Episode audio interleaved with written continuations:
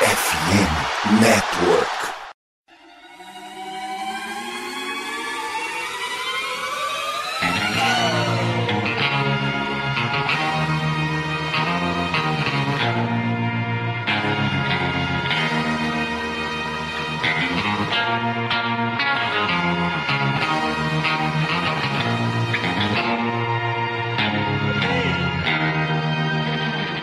Domination, estamos no ar com mais um We Believe Podcast, episódio 72. Desta vez estamos estreando um quadro novo. Nós vamos a estrear aqui a análise da rodada. Vamos tentar sempre que possível, após os jogos, falar especificamente sobre eles, pontos positivos, pontos negativos, jogadores que se destacaram e as histórias que saem de cada jogo. Hoje vamos falar sobre o jogo contra o Charlotte Hornets, que aconteceu agora no dia 27 de dezembro em São Francisco. Uma vitória do Golden State Warriors, apertada mais do que devia, por 110 a 105. Para falar comigo sobre esse jogo, eu estou com o Abraão. Fala galera, estamos aqui mais um, um EP, que na verdade não é um EP, essa resenha, mas vocês entenderam.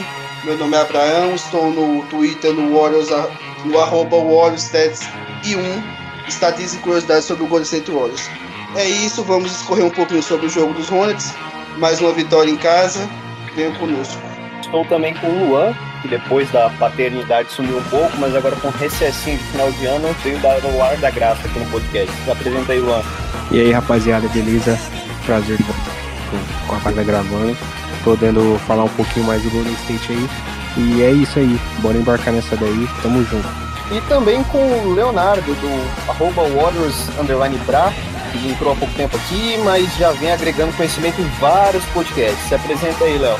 Satisfação, Matheus, ao Luan, ao Abraão, a todos que estarão conosco. É sempre uma satisfação estar fazendo parte aí e agregando junto com vocês esse baita projeto. Antes de me apresentar, gostaria de pegar o gancho dessa apresentação do Léo para lembrar vocês que ele tem um projeto lá no Twitter, como eu mencionei, arroba em que ele tem vários grupos por estados de torcedores do Golden State Warriors.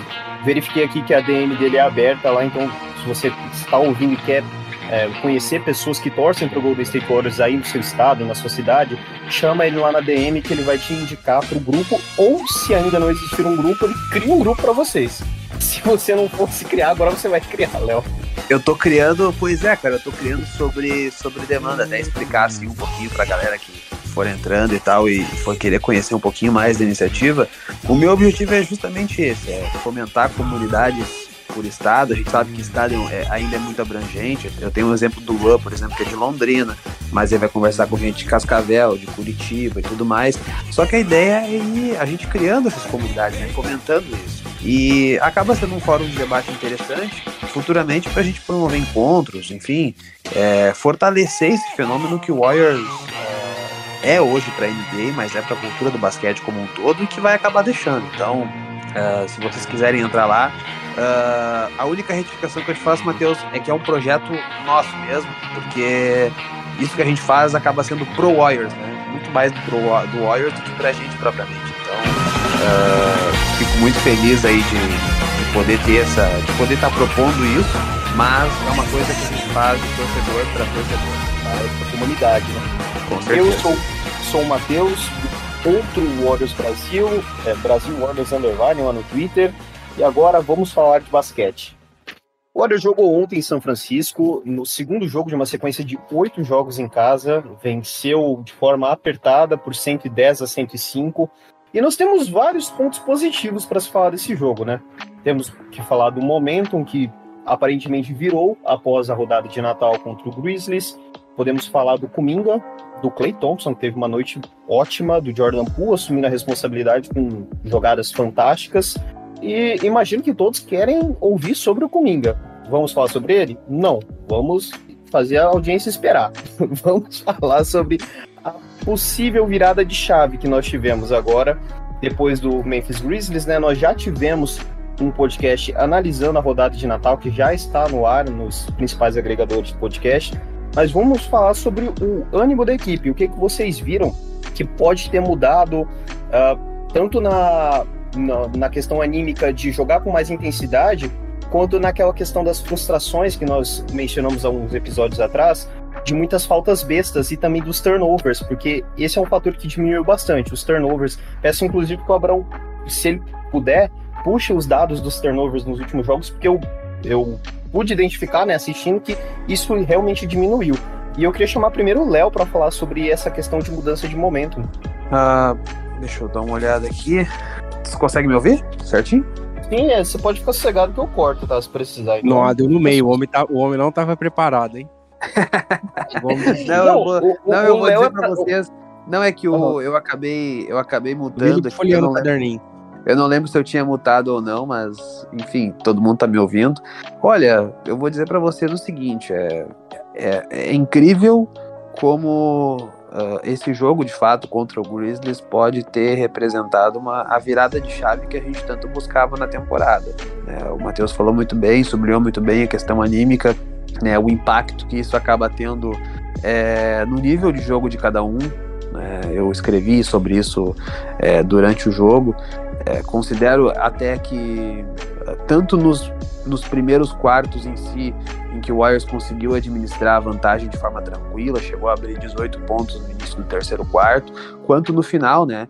É, em que na medida em que o, a nossa eficiência no ataque acabou caindo, a defesa fez questão de jogar da forma como a gente tem que jogar ao longo né, dos próximos jogos, no mínimo até o, até o instante que o Curry voltar e ficar à disposição do time de novo, que é aquela defesa jogando por zona, ocupando os espaços, marcando agressivamente, fazendo da defesa um elemento essencial para a gente ganhar jogos. Todo mundo sabe que defesa ganha campeonato.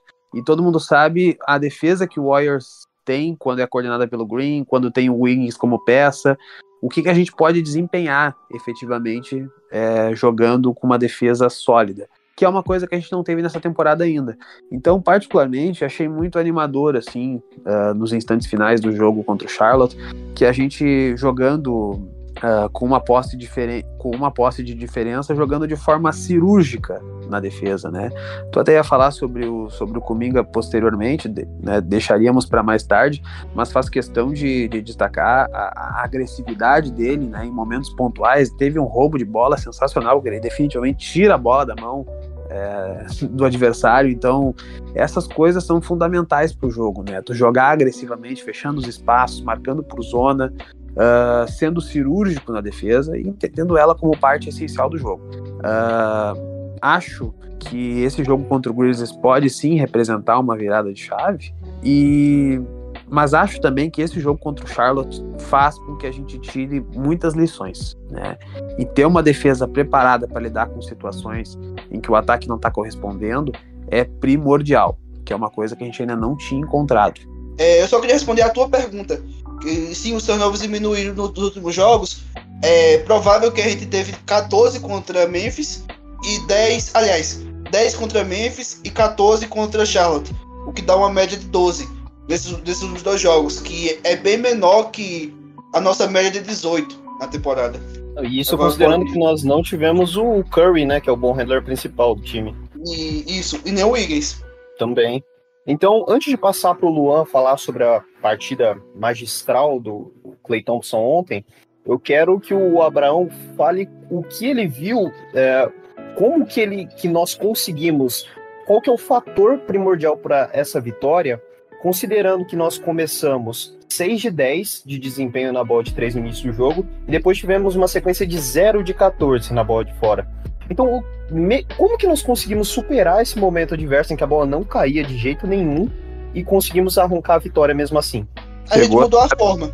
A gente mudou a forma de jogar. Chegou a, a zero. Continuou... Só fazendo esse parênteses, desculpa cortar o Abraão. Não, pode continuar, Léo. Não, não, só ia fazer esse parênteses aí que tu, tu mencionou 0 de 14, acho que chegou a 0 de 16, se não me engano. Pois é, é, pois é, o, a bola de 3 pode cair, só que a gente teve outros aspectos no jogo. Por exemplo, é, a gente fez 56 pontos no garrafão. O, o Charlotte fez 42. O que isso mostra? Defesa. Outro aspecto. Ganhamos a batalha dos rebotes. Ficou 49 a 47. Outro ponto. Ganhamos a batalha em lance livres. Tanto em total quanto em porcentagem. Total ficou 20 a 19 para o Warriors. Porcentagem ficou 83 a 76 Warriors. Então, em aspectos do jogo, em aspectos do jogo, o Warriors foi superior a Charlotte, que ainda teve outro. Turnovers ficou 14 a 14, mas em pontos, em detrimento desses turnovers, o Warriors teve 17, o Charlotte teve 8. Então, a grosso modo, o Warriors foi superior a Charlotte em basicamente todos os aspectos do jogo: rebotes, pontos do garrafão, pontos em detrimento de turnover, pontos de lance livre, porcentagem de arremesso, e só fomos perder em bola de 3. O Charlotte matou mais bolas de 3 que o Warriors, foi 10 a 8, e teve porcentagem melhor. Tudo bem que os dois foram vexam, vexaminosos, mas o Charlotte foi melhor, foi 26 a 21. Então, o Warriors ter sido superior em mais aspectos do jogo, ter sido bem melhor em pontos do garrafão, 56 a 42, a nossa vitória está aí. Perfeito. Eu gostaria que o Luan discorresse um pouquinho sobre o Clay Thompson, que foi quem nos liderou em pontuação ontem, né, com 29 pontos, como eu mencionei, e começou on fire na bola de 3, né, com 4 de 5 no primeiro período, uh, já com 14 pontos terminando o primeiro período. Eu gostaria que ele falasse sobre o, essa mudança de chave, né? Não, não sei o que pode ter acontecido, não sei se foi esse jogo contra o Grizzlies, né? Que aquele, aquele lance no final do jogo, dele comemorando na cara do Dylan Brooks, diz muito sobre o anímico dele para aquele jogo.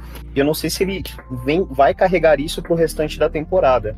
E porque no início dessa temporada ele era muito criticado, assim como foi no início de 2018-19, né? Que ele teve uma sequência pavorosa até aquele jogo do recorde contra o Bulls.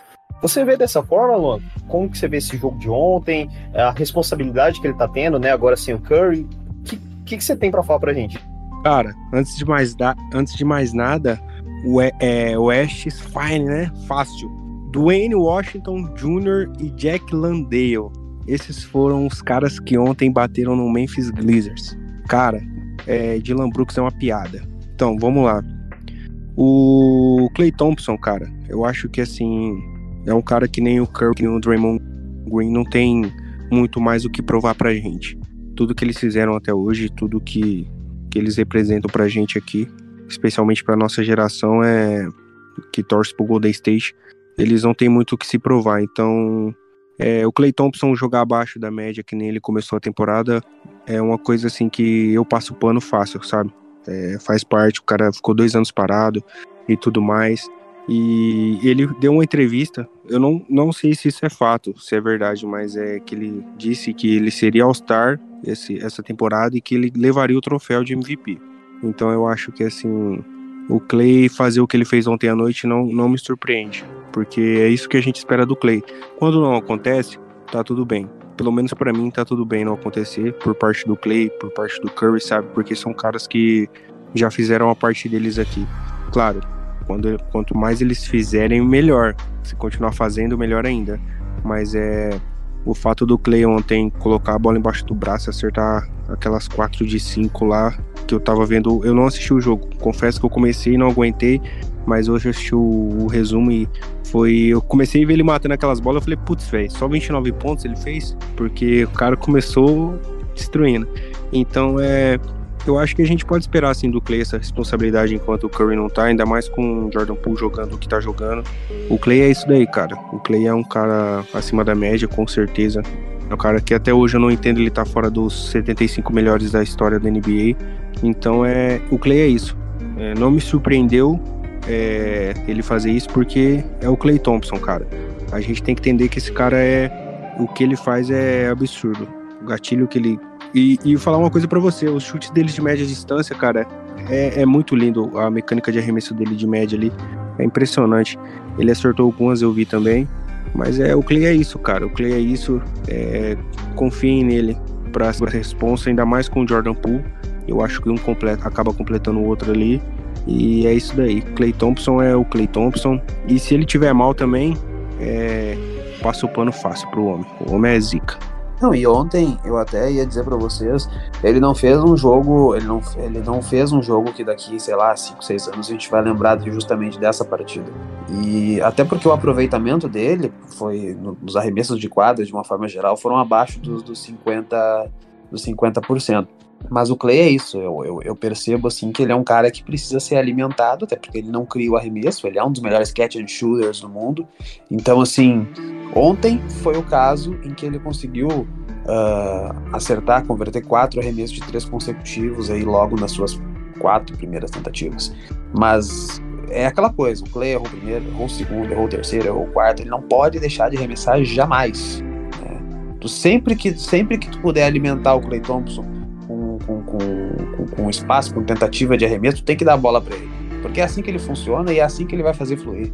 Então, é, eu penso dessa forma. Não, não, não podemos nos, nos, apegar ao fato de uma noite em que ele arremessou com aproveitamento baixo. Não, é assim que o Clay funciona e, e é assim que ele vai nos trazer é, os melhores resultados possíveis.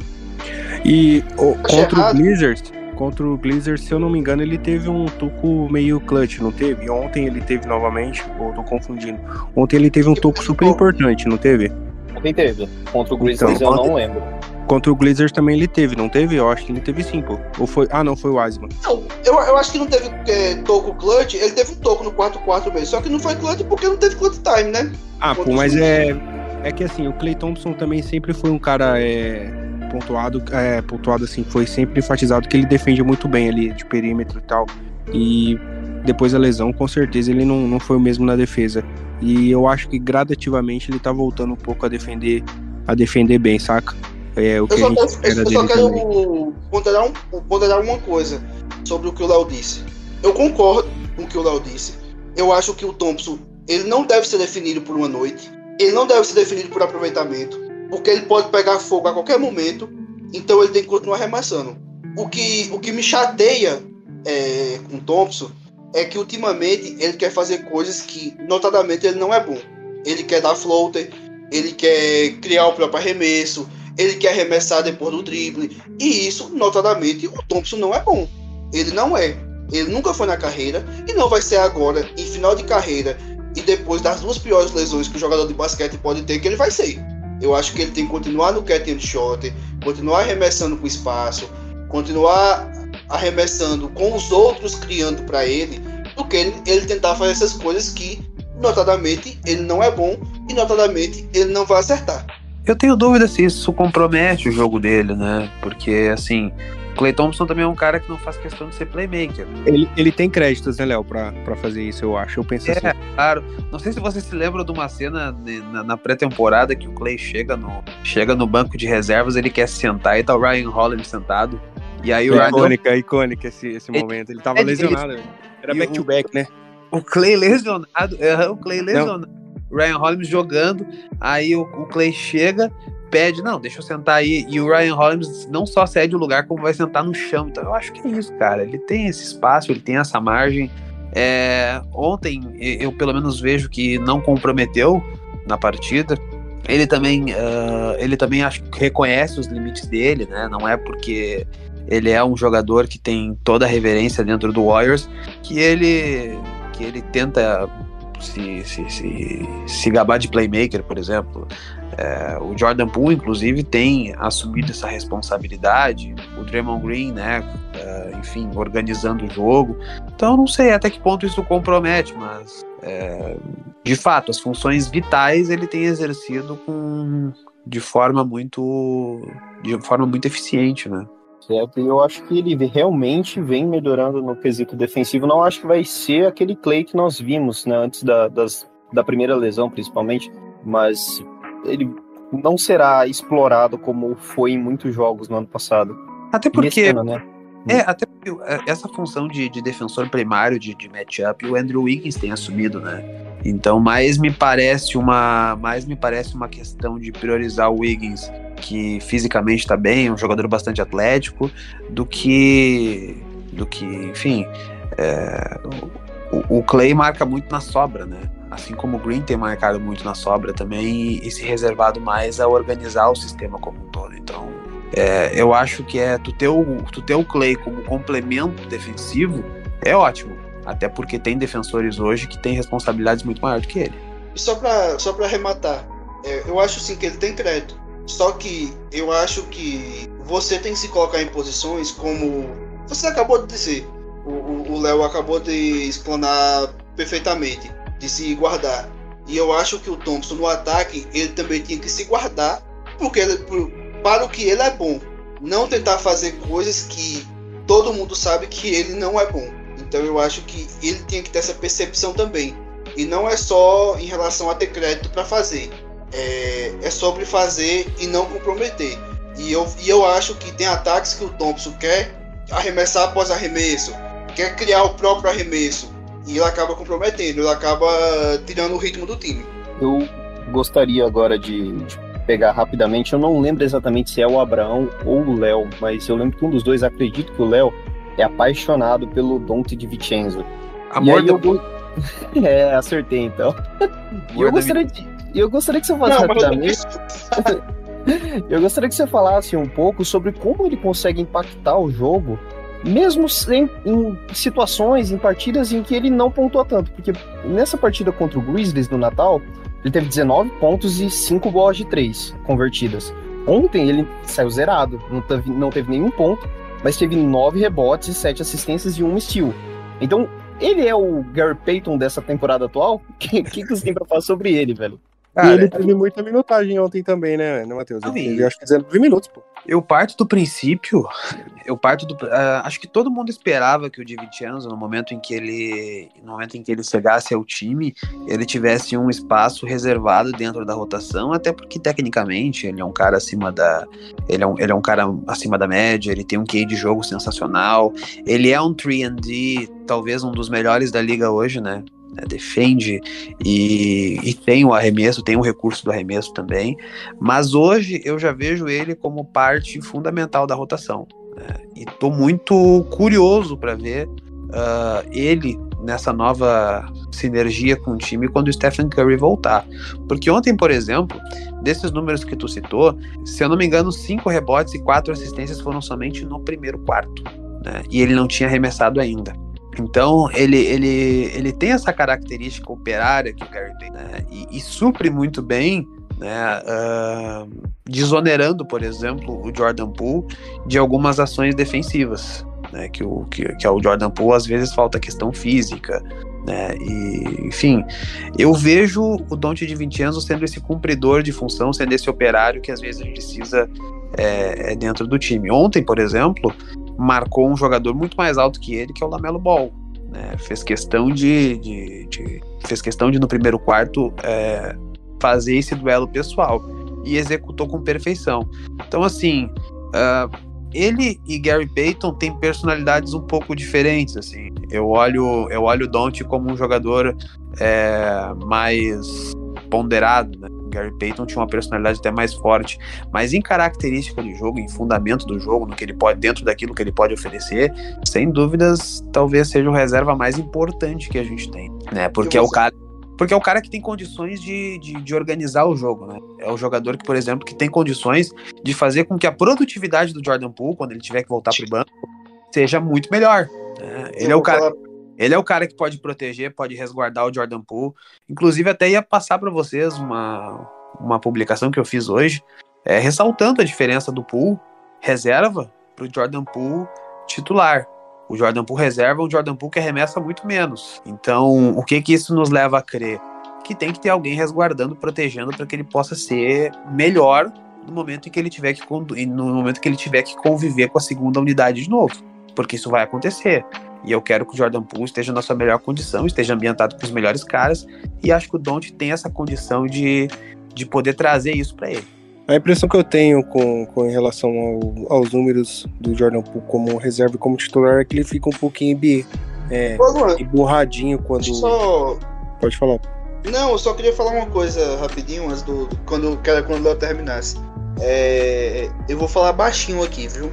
Nem preste atenção mas o, o Di Vincenzo, ele é ele é melhor do que o Gary Payton. Aliás, melhor não, ele é bem melhor que o Gary Payton. Eu acho que o Warriors mirou no Gary Payton com, com o Dante e, e quase acerta no Waterpore.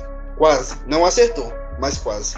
É, eu tenho a eu tenho a eu tenho a impressão de que é bom a gente também não criar tanto é bom a gente também não criar tanto, tanto amor em cima dele, porque o segundo ano dele é uma player option bem baixinha, né? Estipulado acho que em 4 milhões de dólares. Então não, Não, se não vai ter segundo ano, né? Ele vai ficar aqui e vai isso embora. Isso. Ah, Vai ser igual o Otto Porter, pô. Vai ser igual o Otto Porter. Não vai ter segundo ano. Infelizmente. É Ou que se o você pensou se a gente tivesse Don't e Otto aqui? É que o Otto assinou por um mínimo de veterano, né? Era um salário até menor. Mas o Donde tem condições de, de buscar um contrato garantido muito mais seguro no mercado hoje. É, então, a, a questão do Jordan Poole, acho assim que o Léo postou, eu vi que ele postou a diferença dos números dele como entrando como sexto homem como titular, que ele fica um pouquinho borradinho pra entrar e acaba não produzindo o que ele produz como titular, sabe? Porque o Jordan Poole é aquele cara que tem que ter a bola na mão pra fazer o jogo dele acontecer. Não é que nem tipo o Clay Thompson. Tem vários jogos que, se você prestar bem atenção nele, cara, ele fica umas 5, 6 posses sem sequer relar na bola. Ele corre pra lá, ataque, volta a defesa, ataque, sem, sem sequer pegar na bola. E o Jordan Poole não funciona assim. Então esse, esse é um pouco da diferença dele vindo do banco e dele entrando como titular. É, em questão do, do Di cara, é, o Gary Payton vai ser um, um amor que eu nunca vou superar, cara. O que aquele cara jogou com, com, com a nossa jersey é, foi uma coisa diferente, sabe? Foi especial. Foi um ano especial, um momento especial. Então é, assim, o, o, o era um cara que eu nunca imaginaria que jogaria no, no Golden State Warriors, sabe? Mas é. Pra mim, ele pode até ser, assim, em questão de números, em questão de, de produtividade ali, o que ele entrega em quadra é melhor que o Gary Payton, mas o meu coração sempre será do Gary Payton, cara, porque é, aquele cara foi, foi, foi, foi massa. O, a temporada passada foi diferente, com o Otto Potter também, que era um cara que, poxa, eu acho que ele ficou a temporada toda sem uma lesão, assim, em sequência, sabe? Uma coisa que não acontecia com ele antes. Então é, foi diferente. Gary Payton é diferente. Não, não comparem, não. Eu até ia trazer aqui pra vocês os números que eu coloquei mais cedo. Mas assim, o Jordan Poole vindo do banco, é, ele jogou 19 jogos é, como reserva e 16 jogos como titular nessa temporada. Então a gente tem números aí bem aproximados, assim, para ter um termômetro é, bem definido, né? É, o Jordan Poole vindo do banco, ele tem média de 14 pontos por jogo. O Jordan Poole titular tem média de 26 pontos por jogo. O Jordan Poole vindo do banco tem 41% de aproveitamento geral nos arremessos de quadra. E o Jordan Poole titular tem quase 45%. Então o Jordan Poole que arremessa mais tem um aproveitamento melhor. Né? O único quesito que é interessante, e acho que vocês já notaram também essa característica, é de que o Jordan Poole vindo do banco, ele é um Jordan Poole muito mais passador do que um Jordan Poole que agride de fato a cesta. Né? Então é, é impressionante assim como até a característica de jogo dele, quando ele é banco, quando ele é titular, muda um pouco, né? Porque o Jordan Poole titular é um Jordan Poole mais confiante, é um Jordan. Poole que agride a cesta, é um Jordan Poole que tem, que enfim, que, que toma, que toma decisões com maior volume, né? É um jogador que, enfim, ele, ele, ele gosta de estar ambientado nessa situação. Então a gente tem que trazer esse Jordan Poole titular para um Jordan Poole que precisa estar ativo e precisa ter esse mesmo volume de jogo na segunda unidade. Sim, Léo, eu vejo muito isso quando naqueles jogos em que todo mundo é poupado, que só ele joga com a molecada. Ele gosta muito de ser playmaker nessas situações, de passar para jogadores que não têm o mesmo nível dos titulares. E eu acredito que essa diferença técnica também é um ponto que faz ele ser pior, entre aspas, vindo do banco. Os companheiros não têm o mesmo nível, né? É, é realmente, ele não à toa, né, no momento em que o Draymond Green uh, passou a fazer parte da segunda unidade, uh, as coisas acabaram melhorando, porque tem que ter os caras que já têm o tino, que já entendem o timing, por exemplo, do Curry. Não à toa o Curry uh, tem desempenhos melhores quando tá com o Kevin Looney em quadra, por quê? Porque o Kevin Looney tem o timing dele no momento em que o Curry decide que precisa de alguém para fazer o screen, o Kevin Looney tá lá. Então tem esse tino, né? Tem essa coisa do Green entender o que o Andrew Wiggins precisa, o que o Andrew Wiggins uh, gostaria que o Jordan Poole fizesse. Então tem essa coisa de sinergia entre eles, que talvez a segunda unidade não tenha. E é até às vezes injusto a gente comparar, porque, enfim, o que o Kuminga, o que o Muri tem de liga, o Looney, o Wiggins, o, o Green propriamente tem de Warriors. Né? Então é, eu acho que é esse o ponto principal. Sim, o, o nosso próximo tópico seria o Jordan Poole mesmo. Mas a pontuação não foi estupenda, né, como ele já fez nessa temporada, mas ele foi muito decisivo no fim do jogo, junto com Jonathan Kuminga, que nós falaremos à, à, à frente, né. É, ele, junto com o Kuminga, foi responsável por 16 dos 21 pontos que o Warriors teve no último período. Teve duas jogadas mágicas nos últimos cinco minutos. Jogadas daquelas que tiram o ar da torcida, que você consegue ouvir o U da torcida no fundo, porque são jogadas que jogadores comuns não fazem. E eu não tô querendo pintar o Jordan Poole como o James Harden no Prime, mas foram jogadas espetaculares.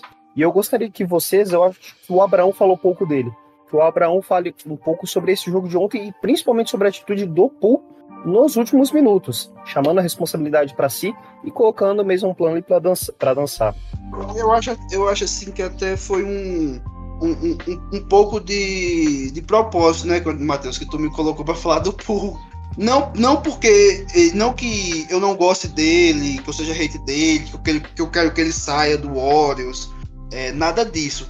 É porque, para mim, tá claro que se a, algum dia o Jordan Poole chegar a ser franchise player do Warriors, é porque nossa situação vai estar tá bem, bem, bem ruim. E eu não tô falando isso como uma crítica ao Poole, não. É porque eu acho que ele não é um jogador desse cacife. Só que entra aí o ponto que eu falo que o Matheus fez de propósito. Porque ontem ele foi. Ontem ele foi um franchise player. Ele levou o Warriors à vitória. Ele foi o jogador mais importante. Ou um, um ali empate com o Kuminga de importância no momento mais crítico de um jogo. E ele conduziu o Warriors à vitória como um franchise player faz. E eu acho que o Poole merece todos os créditos porque ele se reinventou na temporada. E parece que, contra todas as probabilidades, quando o Curry ficou fora, o Poole ficou melhor. O Poole como titular é melhor. Então ontem só foi mais uma partida que, que ele demonstrou ter condições de ser um All-Star da NBA por exemplo. De ser um cara que possa não ser um, um All NBA, mas vai ser um belíssimo jogador na liga. E ele conduziu, e ele, e ele, ele nos conduziu para a vitória, que eu acho que é o ponto mais importante. Sendo maduro, cometendo poucos erros, porque a gente sabe que o Poole costuma ser péssimo em tomar as decisões, costuma ser meio burrinho, a palavra é essa, né? Costuma ser meio burrinho. E ontem, quando a gente mais precisou, ele não foi. E acho que, eu acho que essa dessa forma. Uh... Só um minutinho. Eu acho que essa questão do burro que você cita, é, para mim, fica muito clara em situações como a de ontem, no, na nossa última posse do segundo período, em que ele pegou a bola num contra-ataque com 28 segundos faltando e arremessou. É, errou, é, arremessou desequilibrado e um jogador experiente seguraria a bola os 24 segundos para dar pouco tempo para o adversário. Acho que isso é um, um, dos fatores, a inexperiência dele que torna essa burrice palpável. Mas pode complementar, Léo, e depois Luan, se quiser, né? Pode complementar também. Não, eu ia dizer mais, eu ia só, na verdade, pincelar assim o que, que vocês disseram e dizer assim que eu, eu particularmente defendo que ele, ele acerte a partir das experiências que ele vai tendo em quadra. Então, assim, ou ele tá no seu me corrijam se eu estiver errado, acho que no quarto ano de liga, né? 19, 20, 20, 21, 21, 22, é o quarto ano de liga dele. Então, assim, evidentemente que uh, conforme ele for aprendendo com as suas experiências, ele vai, ele vai controlando também as suas emoções dentro do jogo. Então, eu, eu acho que ele ter o espaço que ele tem hoje dentro da rotação, né? Não chega a ser a rotação, não chega a ser a minutagem do Curry, mas é a minutagem de um playmaker de, de um playmaking primário, eu acho que, enfim, ele vai. Isso vai acabar tornando ele um grande jogador. Enfim, é, a gente pega também a, o fato dele revisar os seus erros junto com gente que é experiente, que está acostumada a vencer, que é acostumada a tomar as melhores decisões em momentos difíceis. Então acho que assim, é, não adianta. Eu a melhor forma dele aprender é entregando a bola para ele, para ele errando, errando, errando, e até o momento que ele for evoluindo e amadurecendo as suas decisões. É, eu acho que assim, a gente tem que cobrar na hora certa essas coisas que não. Que assim, a gente vai olhar e falar assim, poxa, não pode mais acontecer. Agora ele já é maduro o suficiente para não fazer esse tipo de merda. E eu acho que ainda não tá no momento. Ele tá aprendendo. É um moleque que tem um futuro brilhante na frente. Um acerto muito grande do Golden State Warriors que eu acho que assim era uma coisa que eu esperaria do Wiseman, entendeu? Descer para G-League, o que ele Paul fez, começar o ano no time, fazer merda, descer pra G-League e voltar arrebentando. Ainda tem esperança no Wiseman, mas o Jordan Poole é mais a questão de experiência. É um garoto que claramente está aprendendo com os erros e pra gente acertar tem que errar. Claro que não pode ficar eternamente nisso, né? Tipo, eternamente falando que ele é jovem, que ele tem que aprender. Uma hora tem que, tem que colocar o pé no chão e, e colocar a cabeça no lugar. Tinha uma parada que eu tinha pensado para falar do Cominga e do Moses Moody, que o Damon Green, Damon Green ainda comentou uma vez numa entrevista falando que era muito mais difícil, muito mais difícil para os jovens jogadores do Golden State do que para jovens jogadores de outras franquias, principalmente franquias que estão tancando, estão tão, é, tão se reestruturando, porque os garotos jogam pouco, jogam com jogadores cascudos que já foram campeões da liga, dominaram a liga aí, dominam ainda. Então é claramente faz muito sentido o que o Green falou. É, para os jovens do Golden State é muito mais difícil, é, tipo, alavancar mesmo, sabe? Começar a despontar mas é uma coisa que vem acontecendo. Acontece com o Pool, claramente aí nos nossos olhos isso é uma evolução muito grande. Kuminga jogando bem, o Moses Muri jogando bem, é Wiseman e se Deus quiser voltando. Então é é muito legal ver isso. Eu não concordo com o Abraão a questão de que se um dia ele for, for o cara da franquia a gente tá ferrado, porque eu acho que é um garoto que tem muito a, a evoluir ainda, o teto dele é muito muito alto, então é, se era o que a gente queria, discordância tá aí, ó. Eu não concordo com esse baiano safado, porque eu acho que o Jordan Poole é um cara para ser para ser a cara da franquia futuramente, e isso daí tá tá mais do que certo. Eu acho que tem tudo para dar certo e, tem, e, é, e é o que vai acontecer. Então, se liga, baiano safado. É, e os ciclos eles não têm uma regra, né? O Jordan Poole tá com 23 anos, mas pode se tornar um jogador sólido daqui, sei lá, dois, três anos. Sim, enquanto, sim. Estiver na, enquanto estiver na retaguarda do Curry. A, né? a questão é que tem que se tornar, eu, eu né? Acho assim, eu acho assim, eu acho assim que é, eu concordo que ele ainda tem mais de crescimento e eu concordo que ele vai ser um ótimo jogador. Eu acho que isso, isso, isso eu acho que isso está claro. Mas a questão que eu falei que se ele for franchise player do Warriors vai estar tá fudido é porque, por exemplo, eu não acho que ele vai ser ao NBA. O Thompson tem poucos ao NBA na carreira. E eu não acho que o Poole vai ser ao NBA, por exemplo. All-Star ele vai ser, mas ao NBA ele não vai ser. E, por exemplo, eu não acho que o Poole é, vai ser melhor que o Drew Holiday, por exemplo. É que eu acho o Drew Holiday, muito... é o Holiday nunca foi franchise player. É que eu e eu, eu não acho que o Poole vai ser melhor que ele. Não tem sentido isso aí que você tá falando, não, Brão.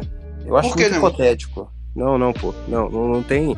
O, o Holiday é, nunca foi o cara da franquia, você entende? Ele é. Eu um, também não ele é um bom. Ele, é um bom ele é um bom coadjuvante. Ele não tem potencial para ser o cara da franquia. Ele é um bom É o que eu acho que vai ser do Jordan Não, mas eu acho que o Jordan Poole ainda vai abraçar essa, essa bomba aí quando os caras parar, ou sei lá, acontecer de sair ali uma debandada muito grande. Eu acho que ele abraça a pica ali e consegue se resolver, mano. Então, é. mas é, é, é, o, o, Luan, o Jordan Poole, Luan, o Jordan Poole como franchise player do Warriors, ó, é, é isso que eu tô falando. Não, é isso que eu tô falando. Eu não tô, eu não tô dizendo que o Jordan Poole é, é mau jogador. Eu não tô não, falando ninguém isso. isso. Ninguém alegou, ninguém alegou. Então, então, mas deixa eu falar, deixa eu ter, o, o, o raciocínio. Eu não tô falando que o Jordan Poole vai ser ruim. Mas o Jordan Poole como franchise player, é, dificilmente vai ter um jogador melhor que ele no, no time. E um time formado por Jordan Poole não é um time que vai disputar a final, final, de, final da NBA. Não é um time que vai chegar em final de conferência da NBA. Não Infelizmente é não. É muito perto ainda, Como sabe? não, Léo? Como não, Abraão? Como não? O cara Por quê? Por quê? Não, tá bom então. Por que vai? Por que vai? Um terreno muito Porque, pô, se você for ver, mano, o cara ele pode não jogar que o Stephen Curry joga. Ninguém joga o que o Stephen Curry joga. Mas é um garoto que, se tiver um pouquinho mais de cabeça no lugar, meu querido, ninguém segura o homem, não, velho. O homem é bom cara, mesmo, pô. Cara, a, a, a, gente tava falando agora. A gente tava falando. Tem o quê? Tem duas horas que a gente tava falando que o Luca Donte é um talento geracional. Tem duas horas falando que o Luca Donte é um talento geracional. O Luca Donte joga com um bocado de bagre, né? No, no, no Mavis. Só que ele é um talento geracional. O, Luca, o Luca Donte é um franchise player. O, Luca, o Luca Donte é um NBA. O Luca Donte não tem final de NBA. Ele, ele tem uma final de conferência e provavelmente esse ano ele vai chegar no máximo a semifinal de conferência o Jordan Poole como franchise player, o Jordan Poole como franchise player, de um time, esse time vai ser um time de loteria. Eu tenho certeza absoluta disso. Não tô, não tô nem, não tô nem é, jogando o Jordan Poole como franchise player. Não tem de terreno fértil, não tem nada, porque tem jogadores que sabidamente são bem melhores que eles, que, que ele, que é franchise player, e não chega lá. E não vai ser Mas, o Jordan Poole que vai chegar. Não, é que é um, calma aí. O talento geracional que o Luca Doncic é, não tem, é, é, fora de série, não tem nada comparado com o Jordan Poole. Você pode colocar quatro crianças em volta do Luca Doncic que ele vai que ele vai jogar, que ele vai levar seu time pelo menos no, no playoffs, mano.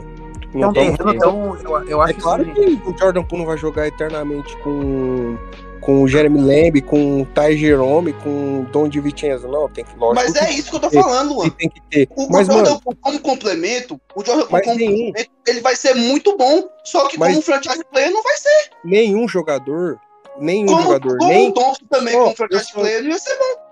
Mano, só LeBron James conseguiu levar um time ao título jogando com cabeça de bagre. Luca Doncic não leva, nenhum jogador leva. O, nós não tá esperando isso do Jordan Poole, nós tá falando que o cara pode ser o cara da franquia com apoios bons do lado. Isso ele pode ser. Eu acho até que é um terreno muito fértil, assim. O Jordan Poole tem uma margem de evolução em vários aspectos do jogo, assim, que, que, que podem acontecer, que podem não acontecer é, as circunstâncias da franquia daqui 5, 6 anos, daqui a pouco, quando o nosso Big Three não tiver é, nas mesmas condições físicas de hoje, elas são totalmente remotas, é, são totalmente, desculpa, são totalmente é, imprevisíveis, na verdade. Então, eu, eu não sei, assim, é, o Jordan Poole ele pode se tornar uma referência para o time, sim, tem condições para isso, tem, tem, tem uma escola, tem margem de evolução, tem espaço, tem confiança do, do, do staff. E, mas claro, vai depender muito também do que a franquia vai conseguir oferecer para ele daqui a uns anos.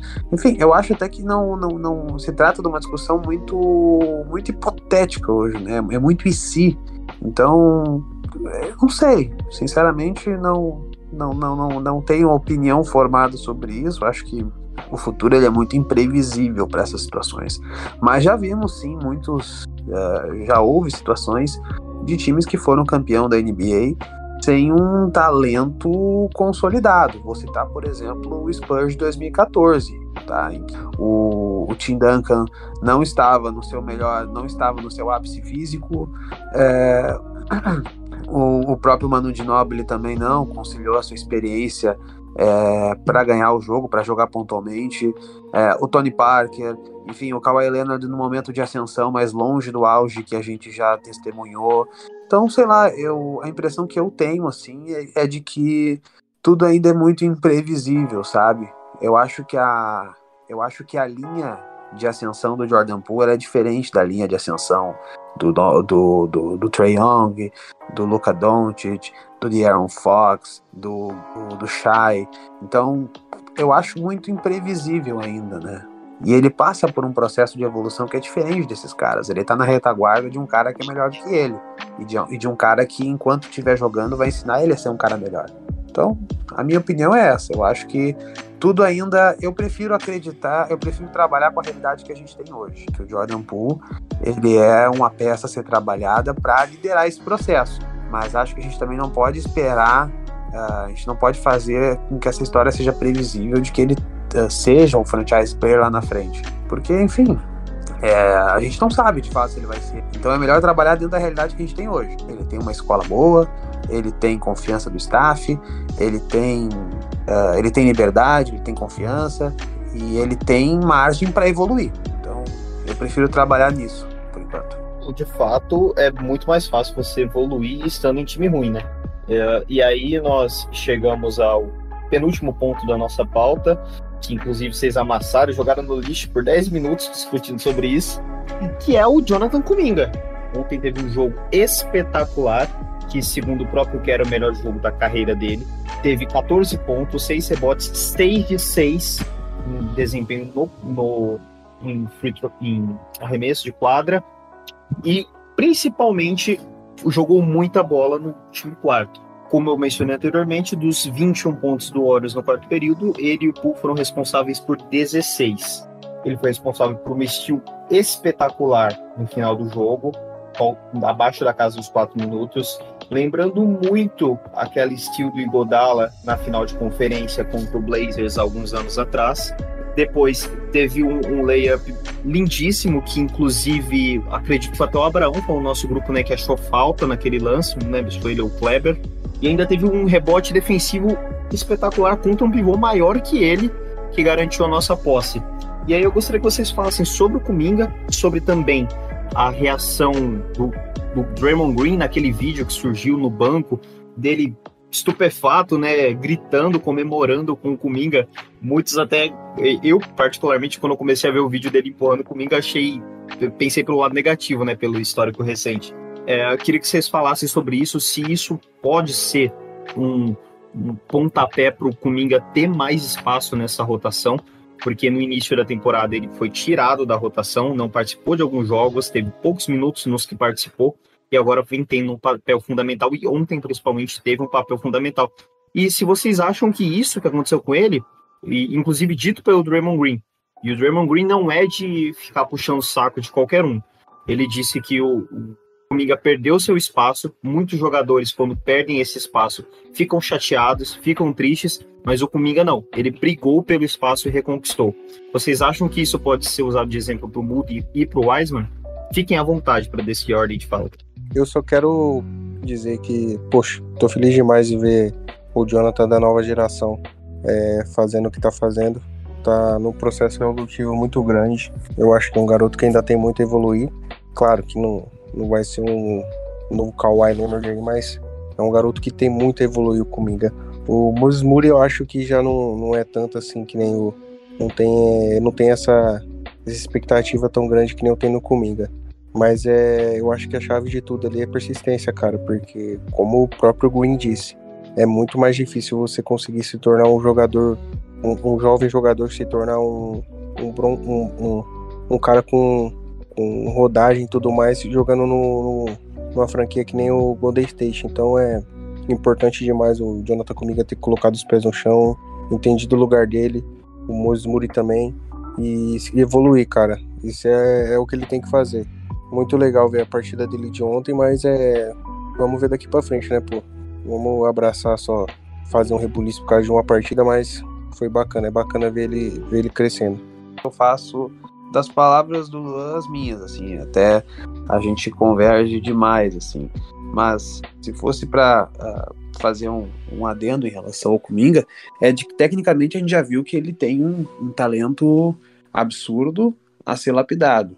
É, eu acho que na medida em que ele tem uh, companheiros que, que podem fazer com que ele funcione melhor, né, tendo as percepções de jogo, é, ontem guardando muito bem alguns armadores, é, prestando atenção nos pick and rolls, nos screens, né, uh, conseguindo se desvincular deles, na verdade, sempre, sempre, sempre na, enfim, sempre sobrando com, com, com, com os jogadores, enfim, eu acho que eu acho que ele tem desempenhado esse papel de forma muito inteligente. Então, uh, conseguindo lapidar o é, com o QI, com a percepção de jogo, é, tornando ele um jogador mais inteligente fora da bola também. Isso com certeza vai cativando ele a ter mais minutos, a ter um papel maior e gradualmente, assim como a gente tem feito com o Jordan Poole, é, construir né, ele em volta desse núcleo para que ele seja um jogador sólido e seja um jogador consistente né, de, de, de, de longo prazo dentro da NBA. Não tenho dúvidas disso. Acho até mas pincelando assim o que o Luan fez, é muito bom ver ele jogando, jogando bem, tendo espaço, decidindo jogos, porque é isso, né? É, é o jogador ter personalidade que faz com que a gente se anime de ver que de fato ele tem um futuro promissor dentro do time. Complementar, Abrão? É, o Abrão, é isso. O Abrão adora falar, rapaz. não, vou falar. Mas é isso. Por exemplo, aí tá um ponto que não é, não é voltando para a discussão anterior, mas aí tá um ponto que eu acho que o, o, o Pool, como por exemplo, é, o Robin do, do Kuminga, se o Kuminga atingir o potencial que, que eu acho que nós quatro aqui acham que ele vai ter, eu vejo o, o Pool como mais um Robin do Kuminga do que o, o como o Robin do Pool. E aí sim, eu acho que tem mais probabilidade de dar certo. E, e ontem, nessas quatro posses, que na verdade foram os dois, sendo justo, sendo justo foram os dois. Ontem foi o, o, o Kuminga e o Pool que trouxe essa vitória pra gente. É, a gente viu que tem uma probabilidade alta de dar certo. E nesse aspecto aí, eu acho que pro, o nosso futuro seria bem mais promissor. E eu fico bem mais excitado é, com essa questão do Kuminga e Pool como dupla do que o, o como o como franchise player. E, e, e, o Kuminga, o Kuminga eu acho que tem todos os aspectos físicos, é, de talento, defensivos e ofensivos de, de atingir esse patamar, de atingir esse potencial. E ontem foi só. E ontem eu espero que foi só o ponto de partida para esse Kuminga. Porque o Kuminga anteriormente tinha ido bem em alguns jogos, tinha feito jogos de 25 pontos, mas sempre jogos com Gun, com, com Gabage, que ou ele estava contra a line-up mais fraca do outro time, ou, ou o Warriors estava lá com aquela ou o Warriors estava com aquela vantagem grande, ou tomando uma vantagem grande. Ontem não. Ontem não. Ontem o Kuminga se destacou em clutch time. Em clutch time. Ele foi uma peça importantíssima para uma vitória do Warriors. E, e isso eleva o nível do cara. Isso eleva a moral do cara. Ele estava enfrentando o melhor do outro lado. Ele roubou uma bola do Lamelo. Ele converteu bola na cara do PJ Washington. Ele pegou rebote contra o mesmo Pro League, que não pode ser o melhor pivô do mundo, mas é competente com rebotes. Então aí o nível muda. Agora a, a moral dele é outra. Certo, então passamos para a última pauta do nosso podcast, que é fazer uma análise rápida, uma previsão e também dar nossos palpites para o jogo de hoje à noite contra o Utah Jazz em casa. Um jogo em que eu acredito que não vai ter a mesma questão anímica do jogo contra o Memphis, né, que tem uma certa rivalidade, principalmente da parte deles, mas eu acredito que o time e principalmente o Jordan Poole estão bem uh, putos, né, na melhor acepção da palavra, com o jogo anterior, que foi lá em Salt Lake, que nós perdemos no, na última posse, né, com, com sofrendo a Steel. E acredito que vão querer dar a resposta, né, engatar a sequência com uma vitória hoje. O que vocês têm a destacar para esse jogo e qual vocês acham que vai ser o principal matchup? Se vai ser o Jordan Poole atacando o Mike Conley, uh, talvez o, o Kuminga mesmo contra o Markkanen? Vocês acham que vai ter um duelo individual interessante hoje? Deixa eu só destacar uma situação, Matheus, uh, antes da gurizada partir até para para essa, essas análises, né?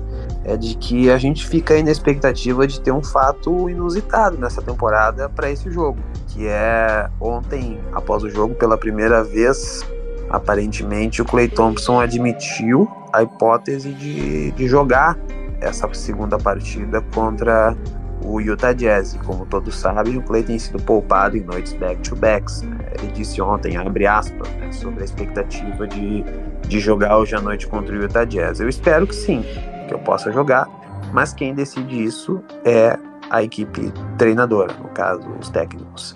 Para mim seria divertido, fecha aspas. Então uh, ele colocou, ele colocou feijão para esquentar.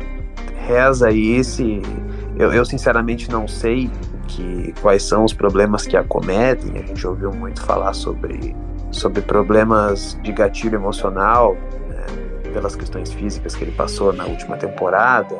Então, é, me parece daqui a pouco o timing para ele conseguir jogar noites consecutivas, visto que ele quer uma vez deixou bem claro que isso poderia acontecer em algum momento da temporada. Se acontecer hoje, o panorama do jogo pode ter, pode ser muito diferente, né? A gente pode pensar numa perspectiva até maior de, de conseguir buscar essa vitória hoje. Bem é lembrado, muito... Léo, mas infelizmente ontem o, o Kerr na entrevista pós-jogo disse que é improvável, né? Que ia verificar, claro, com o departamento ele falou? médico. Falou, ele falou que. Até não acompanhei, não, até não vi, não vi. Não lembro os termos exatos. De, deixa eu pegar aqui pra tu, cortar essa merda mesmo. Mas seria interessante, claro que se perguntassem pro Clay, ele jamais falaria, não, não, amanhã eu vou descansar porque é o que o staff decidiu. Não, ele, ele obviamente vai jogar, né? Ele vai jogar para esse lado de que ele quer jogar. E eu não duvido, porque o Clay de fato é um jogador muito competitivo, ele é um cara que vive pro jogo, então não duvidaria. Mas claro, é, é, tudo isso depende de avaliações físicas, avaliações técnicas que, que evidentemente vão tomar a melhor decisão. Né? A gente está aqui só comentando com base no que a gente vê. mas a gente sabe que internamente tem muitas coisas que a gente não tem o menor conhecimento. E, enfim, mas daqui a pouco pode mudar o panorama do jogo, né? E se não for o caso, acho que temos condições sim de defender uh, mais uma vitória consecutiva. É, consigo ver o Warriors bem postado, é, mesmo sem o Clay Thompson. Acho que o fator Don't de Vincenzo vem, vem em, ótima, em ótima hora. É, acho que é um cara que guarda muito bem é, a nossa característica de jogo. É um cara que assegura que a gente tem uma defesa sólida é, e uma presença defensiva notória, que, que, enfim, entre os backcourts. É um cara que assegura a bola de fora, é um cara que protege, que blinda muito o Jordan Poole para que ele tenha mais liberdade para atacar a cesta. E isso tem batido muito agora nesse, nessa, nesse segundo momento da temporada. Então, é, esse, esse crescimento que o Dante de Vincenzo tem em relação ao seu. A, a, a, para o grupo, né? Eu acho que isso nos traz uma perspectiva de que sim, a gente tem condições de buscar a vitória hoje. Esse time do Utah Jazz, eu já não é a primeira vez que eu falo, acho que é um time com talento, é um time muito subestimado, porque talvez não tenha um talento que chame o jogo, mas é perfeitamente composto por muitos jogadores tecnicamente bons, né? O Malik Beasley, o Laurie Markkanen, o próprio Mike Conley, o Jordan Clarkson, todos jogadores de nível NBA, né? E, e o Colin Sexton? Pode falar. O e o Colin Sexton? Tá machucado? Não tenho certeza, cara. Mas ele não, se eu não me engano, ele não joga contra, contra o Warriors naquele jogo fatídico da última posse, né? Então, isso que você disse sobre o, o. Luan, só um minuto, só antes claro. de passar. Agora, né? Exatamente, entre aspas. Eu diria que Clay é dúvida para amanhã, pois ele jogou 38 minutos. Mas vou verificar com a equipe para ver o que eles estão pensando. Ou seja, vai será uma decisão de vestiário, se ele está pronto ou não. Pode já não, mas já não está descartado, né? Isso já nos coloca. Não, des, descartado não. E eu é. acredito que foi a primeira vez que ele deu a entender né, essa possibilidade. Isso assim, seria importante. Recente seria, seria importante para a gente contar com o Clay amanhã, até porque a gente já consegue visualizar o jogo de uma outra forma. O Clay traz um impacto muito maior, mas o que eu falava até antes do, do Luan iniciar o, o raciocínio dele era isso. Eu acho que o Dante de 20 anos tem uma ascensão muito grande dentro desse time aí de uns 5, 6 jogos para cá. Que, que, nos dá a segurança de que temos, apesar de todos os desfalques, condições de, de, de poder reproduzir uma situação interessante hoje.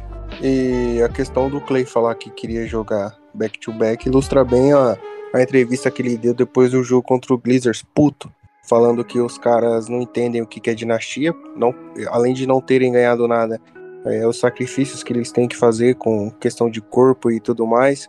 Então acho que ele querer jogar o back-to-back -back ilustra bem o, o que ele disse. Eu acho que assim, sem o Clay ou com o Clay, hoje o Golden State ganha por, por boto muita fé ali no Jordan Poole, no Kuminga, no Wiseman também fazendo um jogo bom hoje, no Draymond Green. Então é. Eu acho que a gente acaba, acaba ganhando hoje. Terceira vitória seguida daí, né? Terceira. É, ganhando do Blazers. E vamos que vamos, pô. Hoje, hoje eu vou tentar assistir essa, essa parada aí para poder estar mais preparado pro próximo. E você, Abrão, o que, que você destaca para esse jogo de logo mais? E também palpite, né? Também de, de resultado chuta o placar exato aí do que você acha que vai acontecer, se é um jogo over, under, o que, que você acha? Não. Eu tô esperando vitória, né? Assim, eu, eu sei que um back-to-back sempre é difícil, e o Tá descansou é, essa noite, o Warriors jogou, mas desde que. É, aliás, eu espero um jogo dos dois melhores peladeiros da liga. Então eu espero que o nosso peladeiro, o nosso Jordan, seja melhor do que o Peladeiro de, de Utah, o Jordan de Utah, que costuma jogar bem contra a gente e que a gente vença. E que o Jordan Poole tenha mais um jogo, que ele tenha volume, que ele não tenha medo de arremessar, porque hoje sem o Thompson, eu acho que, que já é oficial, né, que o Thompson joga hoje. Não, não sei se já não, saiu. Não saiu o injury report, hein? Não, tem a confirmação. Inclusive, até ia falar sobre, sobre o relatório aqui. Uh, acho até que o Lua tinha falado sobre, sobre o Colin Sexton, né? Mas eu tô vendo aqui no relatório por hora, agora 16 e 48 horário de Brasília, o Utah Jazz dá indícios de que vai completo, cara.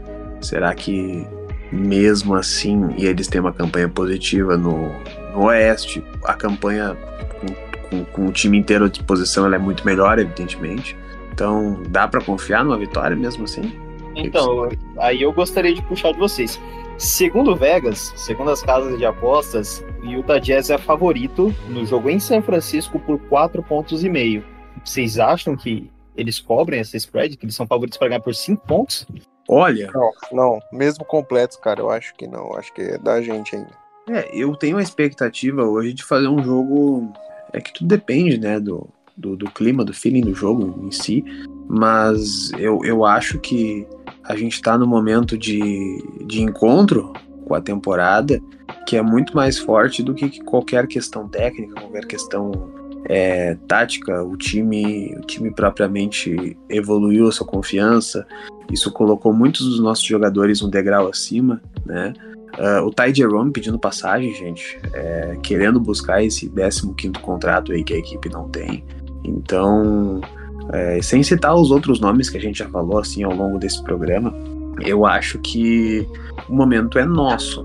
Então, essa vitória hoje, ela é, ela é, ela é fundamental para que a gente consiga estabelecer uma condição boa quando o Curry voltar. Toda vitória em casa é importante. Então tem que fazer uso né, dos.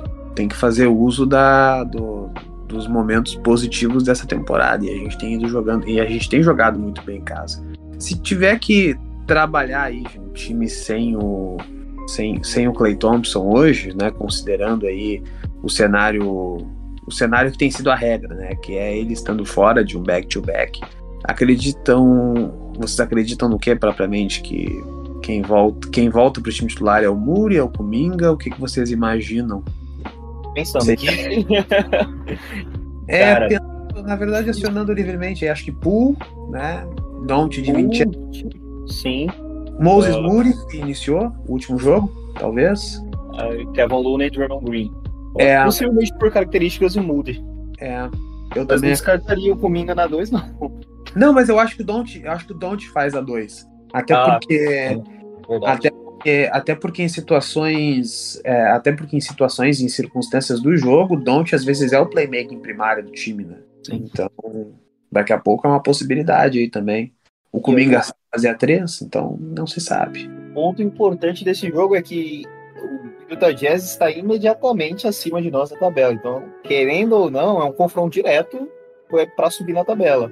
Então, em casa, contra eles, tendo uma derrota, entre aspas, traumática algumas semanas atrás, é extremamente importante. Então, gostaria de pedir para vocês darem os palpites de vocês com relação ao placar quanto vocês acham que será o jogo. E se vocês quiserem complementar algo, algo mais, vocês podem complementar também. Vamos por ordem alfabética. Abraão, pode começar. Tá valendo alguma coisa a gente acertar o placar, cravar o placar? Não, vai, vai ganhar o prêmio acertou o placar. Repete aí, Matheus, por gentileza. Ah, o placar do jogo de hoje? Exato? Isso, exato, exato. O placar exato? É, isso aí. é... Cara, difícil. Em casa. Você, em casa. você primeiro chuta um número, daí depois você chuta outro número. Em casa, vamos lá. 110 a 107. Tá nossa. Emoção, emoção até a última posse. Ah, eu vou até fazer uma. Eu até vou fazer. Se o Luan puder falar antes de mim, eu vou dar uma olhada aqui nas, nos números do, do Utah Jazz nessa temporada, assim, até pra ter um. Até pra ter um termômetro de se eu chuto um placar Sim. alto, um placar mais baixo também. É importante ver o comportamento do Utah Jazz nessa temporada. Se o Lu puder tocar para mim, eu te agradeço. Ah, tchau. Olha lá ele. O, o último jogo entre nós, né? É, o último confronto direto foi 124 a 123. Mas fala aí, Luan. 114 Golden State, 107 é, Utah Jazz. Jordan Poole vai fazer 32 pontos, 6 rebotes e 7 assistências. Nossa, gabaritei para mim 117 a 110 para nós, com uma um jogo apertado até o final, onde nós nos vamos, vamos nos desgarrar nos últimos 5 minutos. Quando puder, Léo, você manda aí. Não, não, na verdade eu, eu fiz, não, não precisei de, de um precisei de pouco tempo aqui para ter um para ter um parâmetro do que realmente e juntando com aquilo que a gente conhece do Jazz nessa temporada, o Jazz foi um time que depois que perdeu o Rudy Gobert, ele, ele aprendeu a, a jogar um pouquinho mais. A, a jogar com formações mais baixas, né? Uh, tem pivô que espaça quadra, é, tem a bola de fora, tem um time que, que se porta muito bem no perímetro ofensivamente, porque defensivamente está entre as cinco defesas que, que mais cedem pontos, né? acaba compensando a, a, a, péssima defesa com, com um bom ataque, né? o quarto melhor ataque da liga hoje. Então, assim, a gente tem que trabalhar. Eu falei no início desse, desse programa de que assim, esse jogo contra o jogo contra o, contra o Grizzlies, ele pode ter representado a virada de chave que a gente precisava, por tudo que envolve na relação com o Grizzlies, né, de vencer eles, isso, isso eleva a moral da equipe. Mas cada jogo a partir de agora, ele tem que trazer uma coisa é, substancial para a temporada. E acho que o comportamento defensivo do Warriors contra o Charlotte Hornets é, não só tem que não só é um exemplo a ser seguido, como a curto prazo pode impactar positivamente na vitória hoje. Já vimos que o Utah Jazz é um time vulnerável nesse aspecto, envolver eles no perímetro, né, movimentando bola, é, enfim, jogando, jogando, jogando, praticando o off-ball com excelência, né, fazendo uma transição forte.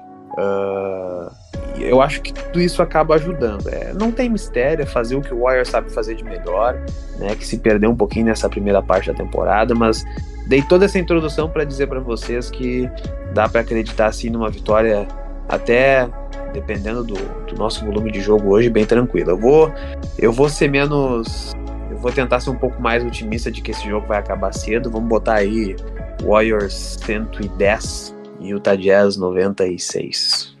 Então, gostaria de agradecer quem ficou até aqui, encerrar mais um podcast. Não sei ainda se vamos numerar ele como 72 ou se vamos fazer um quadro à parte, né, com essa análise da rodada. Uma hora e quinze aproximadamente de podcast. Não esqueçam de nos seguir nas nossas redes sociais, principalmente no Twitter, onde interagimos mais, né, arroba WeBelievePodPR. E, se possível, nos avaliar também nos agregadores de podcast que tem essa ferramenta da avaliação, principalmente no Spotify. Beleza? Vou passar primeiro para o Luan se despedir. Obrigado aí todo mundo que, que ouviu até aqui. Satisfação imensa poder estar tá voltando a gravar com a rapaziada. Léo, Abraão, Matheus aí. É muito bom voltar e é isso aí, cara. É, é, vou jogar esse, esse, essa última parte aí da temporada aí de forma firme pra gente chegar firme lá no playoffs e e é isso. Valeu, rapaziada. Tamo junto. Obrigadão. Quero agradecer também ao Abraão, que ficou até aqui, pôde comentar conosco. Se despede aí, Abraão. É isso, galera. Valeu. O que era pra ser só uma resenha virou uma coisa longa. Mas eu já, eu já tinha previamente dito que com a gente dificilmente alguma coisa fica curto. Estou nas redes sociais para mais opiniões, é, vamos dizer, nada nada convencionais no arroba WarsStats1. Sigam lá para mais de mim. É isso, um abraço e até a próxima. E quero pedir pro Léo também se despedir, agradecer a presença e disponibilidade dele. Pô, eu é que agradeço a Matheus, agradeço ao Luan, agradeço ao Abraão aí. É sempre bom debater com vocês, porque a gente acaba, assim, modéstia à parte, é um, o We Believe, ele, ele eleva o nível do debate, né? Então, Quero agradecer vocês, uh, recomendar de prontidão aí que sigam as nossas redes do iBelieve. É o primeiro podcast do Golden State Warriors no Brasil. Então, é um trabalho que certamente a gente faz de torcedor para torcedor. Então, a minha recomendação é essa: sigam o iBelieve, acompanhem a gente e não percam os próximos capítulos. Obrigado, gente, quem ficou até aqui. Quero lembrar vocês que amanhã está no ar também a análise do jogo contra o Utah Jazz. Não sei quem vai fazer comigo, mas amanhã está na timeline de vocês. Um abraço. Let's go Warriors. Mano, eu acho muito bizarro que o Léo sai